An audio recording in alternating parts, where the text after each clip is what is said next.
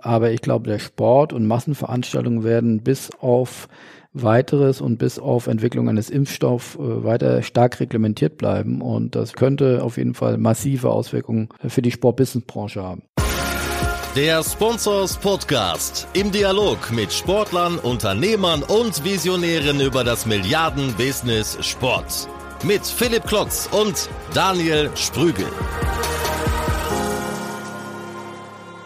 Hallo und herzlich willkommen zum Sponsors Podcast. Schön, dass ihr wieder mit dabei seid und zuhört. Liebe Grüße zu Co-Host Daniel nach Berlin. Wie geht's in wild erprobten Corona-Zeiten? Ich würde sagen, gesund, das Allerwichtigste. Weiterhin im Home-Studio, Home-Office, mit keinem Fuß, den ich nach draußen setze und verhalte mich wie ein deutscher Bürger, was ich heute verhalten soll. Wie ist es bei dir?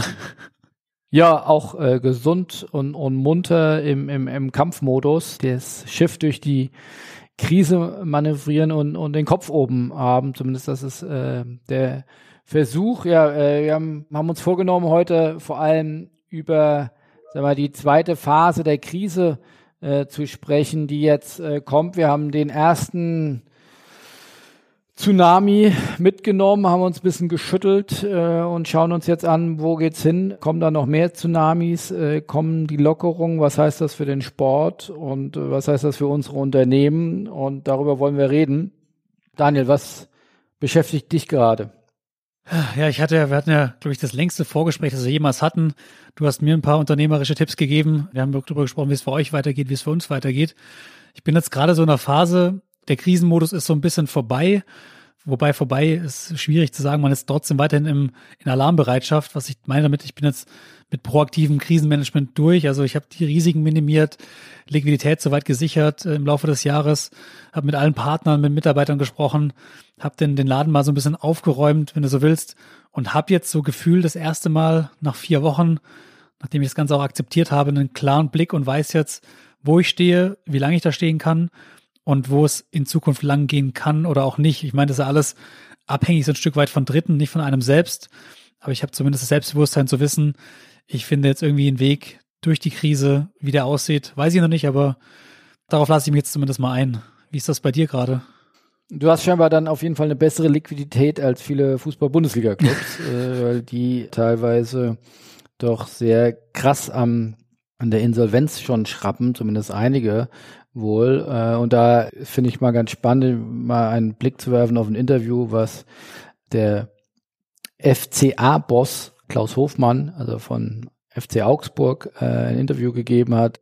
Er fühlt sich wie im falschen Film, sagt er, wenn es Profivereine gibt, die Ende Mai nicht mehr liquide und da im Grunde nur einen Monat durchfinanziert sind, dann ist das nicht mehr akzeptabel. Wenn man liest, dass der eine oder andere Club schon seine künftigen Fernseheinnahmen abgetreten, also verpfändet hat, dann kann man schon ein Stück weit von Wettbewerbsverzerrung sprechen, hm. sagte Hoffmann der Augsburger Allgemeinen. Also harter Tobak hier aus Augsburg, aber in der Tat, mal hier einen Bogen zu spannen zwischen in Sportsmaniacs Studios und äh, der Fußball-Bundesliga ist natürlich schon in der Tat ein Stück weit überraschend. Auch auf der anderen Seite vielleicht auch, äh, wenn man selbst in den Spiegel guckt, kann jetzt keinen Einblick äh, in, in die letzten Details unserer, unseres Girokontos geben. Aber äh, ob man da für zwölf Monate ähm, durchfinanziert ist, äh, bei Gehältern zu zahlen, wenn auf einmal das Geschäftsrecht bricht. Also wie gesagt, in, in Teilen kann ich die Kritik äh, von Herrn Hoffmann verstehen. In anderen Teilen ist das sicherlich auch eine Situation,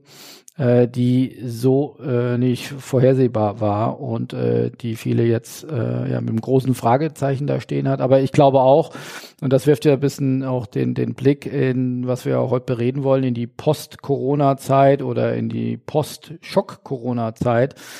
Äh, was werden Bundesliga-Clubs verändern, gehen wir mal davon aus, wird, werden wieder gespielt, wir spielen mit Geisterspielen, äh, es wird nicht massenhaft Insolvenzen geben, sondern es wird weiter eine Fußball-Bundesliga geben. Wie geht es dann weiter? Welche Konsequenzen werden daraus gezogen? Und ich glaube, diese Diskussion fängt gerade erst an und das ist sehr spannend.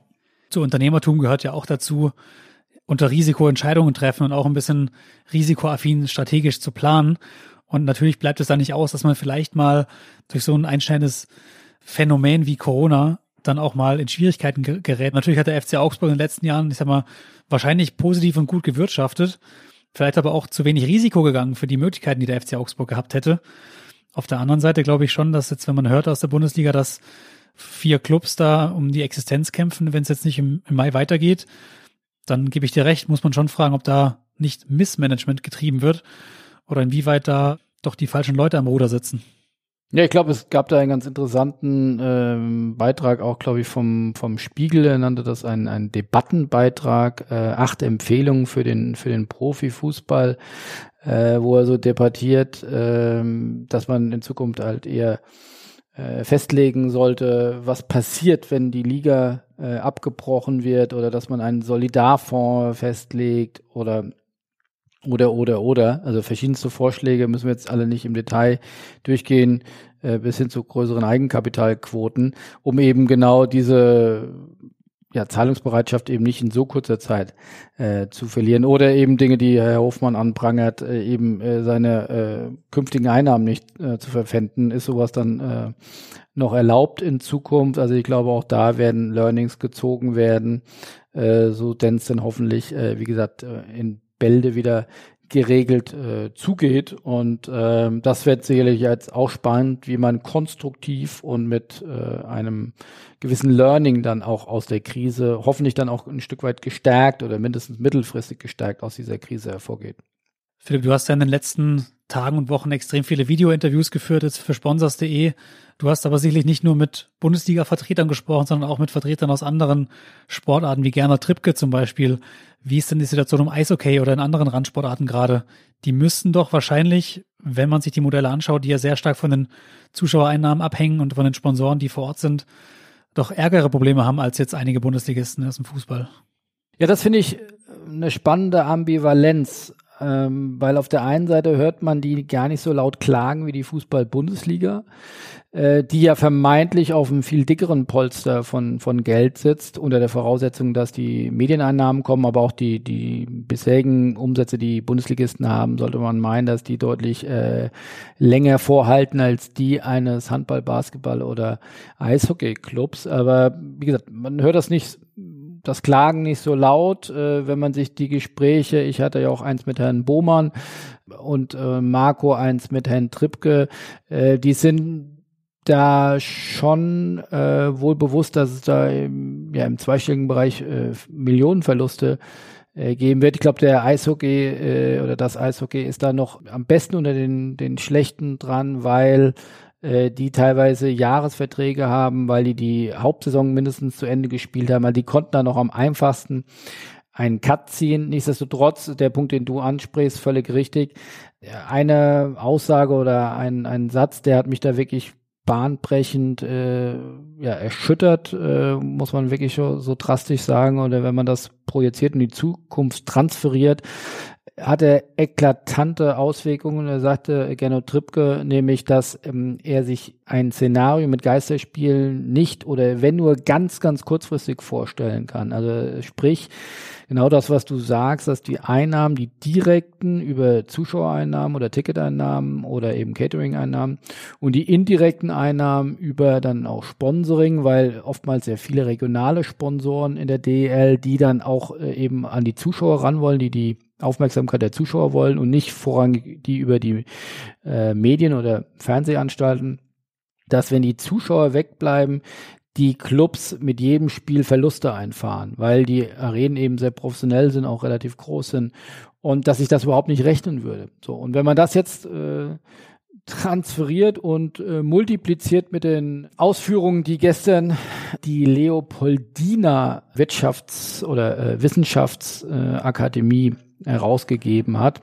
Also hat vielleicht der eine oder andere mitbekommen, angeblich äh, oder offensichtlich hört da die Kanzlerin und äh, die führenden Minister doch sehr auch auf das Urteil der Leopoldina, das ist eine Wissenschaftsakademie, und die haben zum Beispiel äh, unter anderem gesagt, äh, dass äh, der Impfstoff erst in bestenfalls äh, oder oder schlimmstenfalls äh, anderthalb Jahren kommen wird und dass durchaus bis dahin es realistisch sein könnte.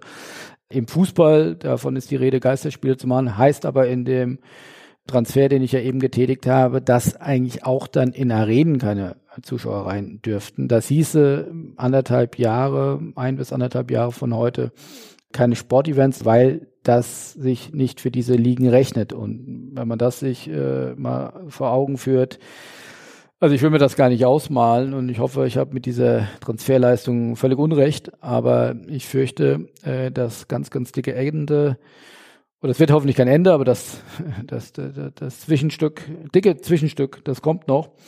Bevor es besser wird, wird es erstmal äh, schlechter, obwohl ja jetzt Lockerungen auch in der Gesellschaft äh, offensichtlich anstehen, äh, dass das normale Leben wieder in normalere Abläufe kommt. Aber ich glaube, der Sport und Massenveranstaltungen werden bis auf weiteres und bis auf Entwicklung eines Impfstoffs äh, weiter stark reglementiert bleiben. Und das könnte auf jeden Fall massive Auswirkungen für die Sport-Business-Branche haben. Wir haben ja gerade schon im Vorfeld in die Tiefe diskutiert, wo das wirklich enden kann, wenn man negativ sein möchte. Das wollen wir uns gar nicht so sehr auf den Tisch legen. Wenn wir mal die positive Seite der Medaille anschauen, vielleicht mal kurz ergänzen, was ich vorhin meinte. Ich habe so ein Drei-Phasen-Modell für mich persönlich. Vielleicht hilft es auch dem einen oder anderen, der zuhört. Ich glaube, jetzt ist der Schritt, wo man sagt, okay, jetzt ist eh gerade spielfrei. Jetzt muss man halt der Phase zwei, wenn man, wenn man die Krise soweit erstmal operativ im Griff hat, sagen, okay, was ist denn mein bestehendes Portfolio? Wie sieht denn meine Dienstleistung aus? Und was davon braucht man dann in den nächsten drei bis fünf Jahren? Braucht der Mensch, braucht der Sport, braucht der Fan auch? Vieles davon kann man vielleicht auch dann abschneiden, wenn man so will. Dann im nächsten Schritt zu sagen, welche neuen Angebote brauche ich denn vielleicht, wenn man jetzt mal von ausgeht, dass die Menschen mehr Zeit zu Hause verbringen, mehr Zeit in digitalen Kanälen. Was für Auswirkungen hat das und sich dann darauf entsprechend anpasst und im nächsten Schritt muss er gucken, was für neue Projekte startest du, was für neue Geschäftsmodelle gibt es da draußen, wie wird sich die Gesellschaft ändern, wie wird sich der Fan ändern. Also ich glaube, dass wir viel schneller und viel digitaler kommunizieren werden als jetzt noch und das über alle Generationen hinweg, wenn man jetzt die ersten ich sage bewusst, die Generation ARD und ZDF wird jetzt mehr und mehr am Tablet, mehr und mehr am, am Handy unterwegs sein, wird Zugriff haben auf die digitale Welt oder sich auch aktiv darum kümmern, da Zugriff zu bekommen. Ich glaube auch, dass sich sowas wie die Führung ändern wird, dass man wegkommt von der Führung über Kontrolle hin zu Vertrauen, dass man Menschen eben auch das Vertrauen schenken muss, dass sie zu Hause arbeiten und Ergebnisse liefern.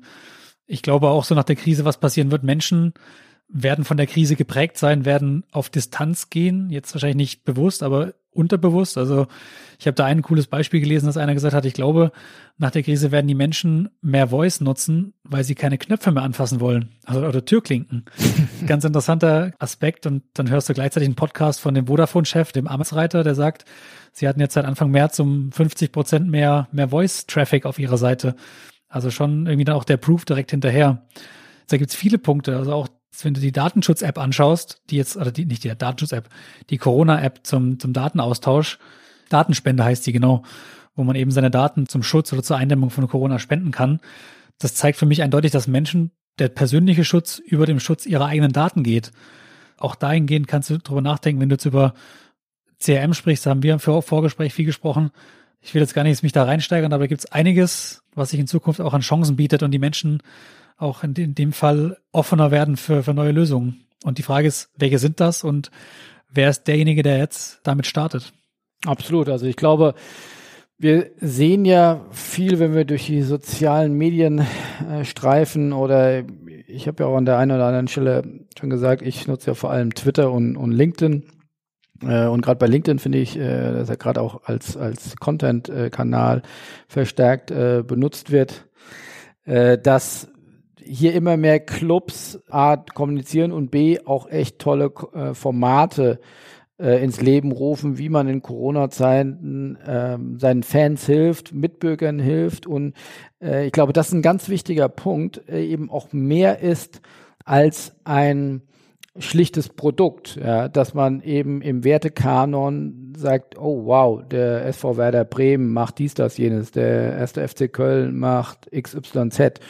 Und ich glaube, das sind äh, da kann man auch wachsen in der Krise, die Beziehungen schärfen ja, oder, oder verstärken und, und sagen, äh, die waren nicht nur in guten Zeiten da, die waren auch in, in, in schwierigen Zeiten da. Und äh, ich glaube, dass man da die Marke wirklich äh, sehr stärken kann. Ich finde, auch wenn ich das punktuell jetzt oder immer mehr sehe, finde ich, könnten die Vereine da noch viel, viel mehr tun. Also ähm, ich finde gerade Fußball-Bundesliga hat dort bei ruhenden äh, Spieltagen, äh, die haben wirklich teilweise Dutzende von Mitarbeitern äh, in den Medienabteilungen. Ich finde, man könnte durchaus, man lässt von außen immer leicht sagen, aber die Spieler auch mal rannehmen, die ja, äh, wie gesagt, dann auch nur zu kleinen Teilen auf ihre Gehälter bisher verzichtet haben, äh, zu sagen, macht mal was, macht mal was aufbundet. Das wird an einigen Stellen auch getan, aber ich finde, wenn man mal sieht, welchen durch schlagenden Erfolg zum Beispiel diese Initiative von Alba Berlin hatte. Mhm. Ja, und, und äh, wie einfach das im Zweifel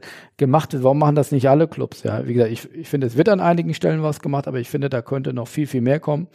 Dann könnte der Sport eben diese sportfreie Zeit irgendwie auch wirklich als Chance nutzen, eben das, was sie oft äh, postulieren, zu sagen, äh, wir sind mehr als ein Produkt, äh, wir sind hier auch ein ganz wichtiger Teil der Gesellschaft, das auch mit Leben füllen oder noch mehr mit Leben zu füllen. Ich glaube, das ist ein ganz wichtiger Aspekt. Also ich glaube, die Leute haben heute eine oder aktuell eine, eine sehr, sehr hohe Sensibilität für diese für diese sozialen Momente, für diese besondere Kraft des Sports und auf der anderen Seite ist es, glaube ich, auch vielleicht ein bisschen profaner gedacht, dann auch in Zeiten, wo wir reden, ich glaube, gestern gelesen, die Netflix-Aktie ist um sieben Prozent gestiegen, also der Heimkonsum von Content äh, steigt enorm. Selbstverständlich auch natürlich unser Podcast, aber neben diesem Must-Have-Content äh, natürlich auch sämtliche andere digitale Content. Und auch da könnten, finde ich, die, die Vereine vielleicht noch präsenter sein. Auch hier sieht man erste Formate. Vielleicht hast du da noch einen besseren Überblick äh, mit deiner Community. Äh, habt ja jüngst gesehen, ein ganz schönes Beispiel, glaube ich, da hat äh, der erste FC Köln mit äh, Herrn Gistol und einem Spieler, glaube ich, von SK Gaming dann gemeinsam gezockt, ja, also neue Content-Formate kreiert, ja, natürlich nicht unbedingt Bier ernst, aber auch hier kreativ sein, sich neu erfinden, ausprobieren, gegebenenfalls vielleicht neue kleine äh, Einnahmeströme kreieren. Ja, warum nicht mhm. da im Zweifel dann auch das vermarkten zu können? Ja, also wir hatten da äh, interessantes Webinar, haben wir jetzt auch zum ersten Mal gemacht mit unserem Sport Business Club. Auch hier wollen wir natürlich auch mit positiven Beispielen vorangehen, sagen nicht immer so sagen, ihr müsstet ja mal, sondern auch selbst mal ins kalte Wasser zu springen. Das hat echt äh, ganz gut funktioniert. Und äh, da haben dann zum Beispiel auch Mainz 05 und also FSV Mainz 05 und VfL Bochum jeweils einmal von den Heldentickets erzählt und dann äh, von den Geisterspieltickets. Ja, und auch das ist jetzt nicht, der weiß jetzt vielleicht letzter Schluss, aber da wird was getan, da wird was ausprobiert. Und dieser konstruktive Umgang mit der Krise, ich glaube, das ist ganz, ganz wichtig und äh, das sollte weiter intensiviert werden. Ich hatte jetzt im aktuellen Podcast bei uns bei Sportsmaniac den, den Simon Meyer vom BVB interviewt. Der hat uns mal ein bisschen Einblicke gegeben, wie der BVB mit Tag, mit Beginn der Krise, also einen Tag vorm Derby wurde das Spiel ja abgesagt, wie sie der direkt reagiert haben. Und er sagte, es hat so gestartet, dass sie erstmal über, direkt über Maßnahmen gesprochen haben, was sie eigentlich dann wieder unterbunden haben, weil er sagt, oder sie zum Schluss gekommen sind, wir müssen erstmal gucken, für was steht denn eigentlich Borussia Dortmund, was sind denn unsere Werte und worin spiegelt sich das dann wieder? Und haben sie dann eigentlich auf drei Bereiche runtergebrochen, was sie machen wollen. Das eine ist, ihre Verantwortung zeigen, auch solidarisch zu sein, haben da ein paar Kampagnen gestartet, wie natürlich mit der BVB Stiftung oder auch mit dem äh, Borussia verbindet, um die Kneipenkultur in Dortmund zu retten. Da haben wir auch schon mal im Podcast kurz drüber gesprochen. Und gleichzeitig haben sie gesagt, sie sind auch ein Verein, der jetzt informieren muss, informieren, wie der BVB umgeht mit dem Ganzen, transparent sein muss, was passiert in den nächsten Wochen rund um den Verein. Und als letzter Punkt, und das ist ja auch eine Aufgabe der Vereine, dann auch wieder zu unterhalten, dass der Mensch aufgemuntert wird, auch Nahbarkeit zu zeigen, also mal neue Formate auszutesten, ob es jetzt der Podcast ist, den sie gestartet haben, oder zum Beispiel ein Instagram Live, wo die Spieler gegeneinander Kniffel spielen. Ganz banal, aber der Zugang zu Spielern, die ja auch alle zu Hause sitzen, ist halt jetzt deutlich einfacher als davor. Ja, aber morgen mit meiner Tochter gekniffelt. Äh, Im im Heads-up äh, leider verloren. ja. Ich sag dir Homeschooling, das, das sind die wahren Herausforderungen. Wenn du deine zwei äh, zweijährige und sechsjährige Tochter äh, zu Hause hast und äh, beide Eltern äh, am Arbeiten sind und ihre kleinen äh, Firmen haben. Und äh, dann kommt Kniffel zum Zug. Also was du sagen willst, du willst, du denkst gerade schon über E-Sports-Formate nach, über Gesellschaftsspiele. Ja, genau. E-Kniffel. du musst du dein Handy auf den Boden schmeißen. Also. E-Kniffel finde ich stark. Große Straße. Ja, aber ich äh, möchte hier äh, auch nochmal ein positives Beispiel erwähnen und du siehst, äh, unsere Podcasts werden gehört und das möchte ich natürlich äh, kommentieren. Ich habe Post bekommen von Danny Traupe. Ich dachte schon von meinem Anwalt. Danny Traupe ist Geschäftsführer des Niedersächsischen Basketball äh, e.V.s und äh, er schreibt unter anderem, äh, dass sie sehr, sehr viel positives Feedback bekommen, weil sie ein äh, Online-Summit äh, mit über 400 Live-Teilnahmen äh, veranstaltet haben, haben dort ihre Trainer weitergebildet mit, mit unterschiedlichsten äh, Formaten Bezeichnenderweise äh, schreibt er selbst, dass das ja durchaus untypisch ist für einen äh, Sportfachverband. Äh, das ist schade, dass es das untypisch ist. Äh, aber es ist offensichtlich äh, oder völlig richtigerweise, das ist auch meine Wahrnehmung, dann vielleicht noch die Realität. Aber umso besser, dass es solche positiven Beispiele äh, gibt. Ich gehe davon aus, äh, das wird sich bei ihm auch auf der Website finden, also unter nbv-basketball.de äh, gerne mal nachgucken. Äh, tolles Beispiel, gibt sehr positive Resonanz und äh, ja, wir fordern mehr davon, uns gerne weiter zuschicken, positive Beispiele, die Krise als Chance äh, jetzt anpacken.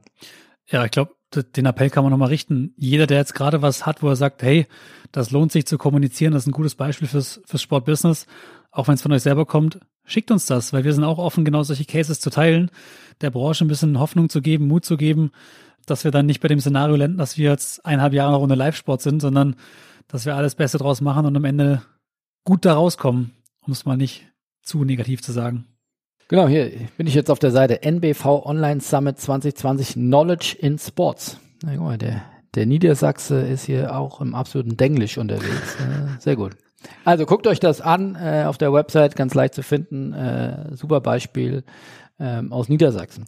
Ich habe auch noch was auf dem Herzen, äh, äh, Daniel, und zwar äh, habe ich einen ja durchaus ungewöhnlichen Podcast jetzt zu Ostern äh, veröffentlicht. Und zwar ist ja Sponsors durchaus bekannt und hält ja nicht mit hinter dem Berg äh, mit seiner Liebe zum Sportbusiness, also Betonung auf Business und auch die kommerzielle Sicht äh, des Sports. Aber ich habe bewusst auch mal über den Tellerrand versucht zu schauen und ähm, wer sich vielleicht erinnern kann, kurz vor dem Spobis ähm, war das Anfang diesen Jahres, hat mein Geschäftspartner Marco Klevenhagen, äh, war er in der Sportschau, da gab es äh, eine Diskussion über die Zukunft der Fußball-Bundesliga. Und da waren unter anderem Herr Rettig mit dabei und, und Herr Draxler von der, von der Sportbild und eben Helen Breit, die war oder ist äh, Vorstandsmitglied der größten Fanvereinigung in Deutschland. Äh, unsere Kurve heißt die, kannte ich bisher auch nicht. Und äh, ich dachte jetzt gerade, wenn es rund um Geisterspiele und die größte Krise der Fußball-Bundesliga gibt, äh, ist nirgendwo jetzt eigentlich von den Belangen oder von der Sichtweise der Fans zu hören, ja. Und es geht als äh, die ganze Zeit nur um die DFL und, und um die Krise und um die Solidarität der Clubs. Aber was ist denn eigentlich mit den Fans? Und da habe ich äh, ein über einstündiges äh, Gespräch äh, mit äh, Helen Breit geführt, wo ich viel gelernt habe über die sehr komplizierten, differenzierten und äh, unterschiedlichen Strukturen von Fanlagern und Perspektiven. Und ich habe äh, ja auch ein bisschen bohren können, äh, wie die denn äh, zu Geisterspielen und so stehen. Und äh, die stehen da gar nicht so positiv dazu. Das hat mich wirklich sehr überrascht. Äh, also es geht da äh, wirklich äh, um wirklich großes Misstrauen, was da zwischen Verein und, und Fans und aktiven Fans äh, besteht sie spricht davon, dass auch die Überschrift dann äh, von dem Podcast oder auch dem kleinen Artikel, den ich dazu geschrieben habe äh, oder auch auf LinkedIn gepostet habe, gerne nochmal gucken oder sich den Podcast auch anhören. Gefahr der Entfremdung oder Gefahr der weiteren Entfremdung zwischen ähm, Vereinen und, und Fans. Und das finde ich einen interessanten Punkt, den ich bisher so noch nicht äh, gesehen habe, dass äh, sie eben sehr stark beklagt, dass in dem ganzen Krisenmodus, wie sich die Liga und die Gesellschaft äh, aber auf den Fußball bezogener vor allem die DFL befindet, dass dort völlig vergessen wird, die Fans mitzunehmen und dass auf der anderen Seite von denen verlangt wird, dass sie ihre Ticketeinnahmen äh, oder ihre Ticketstunden äh, beziehungsweise nicht das Geld zurückverlangen. Und, und gleichzeitig äh, soll man ja sehr solidarisch, also man soll sehr solidarisch mit dem Club sein äh, und auf der anderen Seite wird man kaum informiert, man soll die Geisterspiele äh, gut finden, gleichzeitig den Club aber weiter unterstützen und weiter sich das im Fernsehen angucken. Und äh, ja, diese Gefahr, diese Entfremdung äh, oder weiteren Entfremdung, die ja auch, haben wir schon fast alle vergessen, kurz vor Corona war ja mehrfach beinahe Spielabbrüche in der Bundesliga äh, mit äh, Herrn Hopp im Fadenkreuz. Und das wurde ja überhaupt nicht ausdiskutiert. Und dann kam die Corona-Krise. Also hier ist echt kleine bis mittelgroße Explosionsgefahr, die jetzt weiter schwelt und die durch Corona nicht geheilt, sondern weiter äh, intensiviert werden könnte. Das war für mich neu und wie gesagt, und Helen Breit jetzt nicht, wie man sich denken könnte, dass das irgendwie so ein, so ein Lautsprecher ist, sondern ein sehr differenzierter Blick, ähm, promoviert gerade äh, an der PH Freiburg, es hat soziale Arbeit studiert, äh, geht seit zwölf oder 14 Jahren zu jedem Spiel des SC Freiburg heim und auswärts, also beeindruckende junge Frau und äh, fand ich eine sehr interessante Perspektive. Wer das verpasst hat, 123 heißt die Episode, hört es euch gerne mal an. Ja, absolut. Selten bei uns äh, ein Gehör gefunden bisher, die Fans, aber ähm, ein letzter Punkt vielleicht dazu, sie sagte, konnte das kaum glauben, dass äh, nach ihrer Wahrnehmung bisher kein Verein eine Umfrage unter den aktiven Fans macht, was sie denn gerne haben möchten, ja. Und ähm, das äh, ist ja allein aus kommerzieller Sicht eigentlich schon sinnvoll. Ähm, Stichwort Customer Centricity. Ich muss ja doch mal wissen, was meine Fans denn ähm, eigentlich möchten. Und jetzt gerade in dieser Phase, wo wir äh, durch so eine Krise gehen, ist glaube ich, ja umso wichtiger, dass die Fans oder die, das Ökosystem rund um die Vereine zueinander stehen. Also insofern diese Reihen zu schließen, eine Wagenburg zu bauen und zu sagen, wir gehen durch diese Krise gemeinsam durch. Ich glaube, das ist ganz, ganz wichtig und wohl oder verständlich, dass jetzt äh, wichtigere oder andere Dinge eine höhere Priorität haben bei den Managern, aber das sollte nicht vergessen werden und äh, die Fans mitnehmen, dass man äh, einen Großteil oder einen Teil von ihnen dann nicht auf dem Weg verliert. Das stimmt, Philipp. Ich habe nichts mehr hinzuzufügen. Bin glücklich für diese Woche. für, diese, für diese kurze Osterwoche. So, ein, ein äh, Highlight habe ich äh, noch und zwar, äh, es gibt auch Lichtblick, äh, einen großen Lichtblick und zwar in Frankfurt. Äh, da hat die Deutsche Bank das Naming Right übernommen bei der Commerzbank. Der einzige Deal, klassische News, die wir in den letzten zwei Wochen eigentlich äh, schreiben konnten. Ansonsten haben wir einige Deep Dives und wie gesagt viele äh, aktuelle Interviews geführt. Ähm, aber es ist auch richtiges Business entstanden. Die Deutsche Bank wird Naming Right Partner bei der Eintracht in Frankfurt. Super. Enden wir doch mit einer positiven Nachricht. So sieht's aus. Also wir freuen uns auf eure Best Practice Nachrichten. Bleibt weiter gesund, haltet durch. Äh, es wird wieder gut. Vielleicht wird's vorerst noch mal ein bisschen härter, aber äh, das halten wir durch und äh, nehmen wir sportlich. In dem Sinne euch eine gute Woche und hoffentlich bis bald. Macht's gut. Ciao, ciao.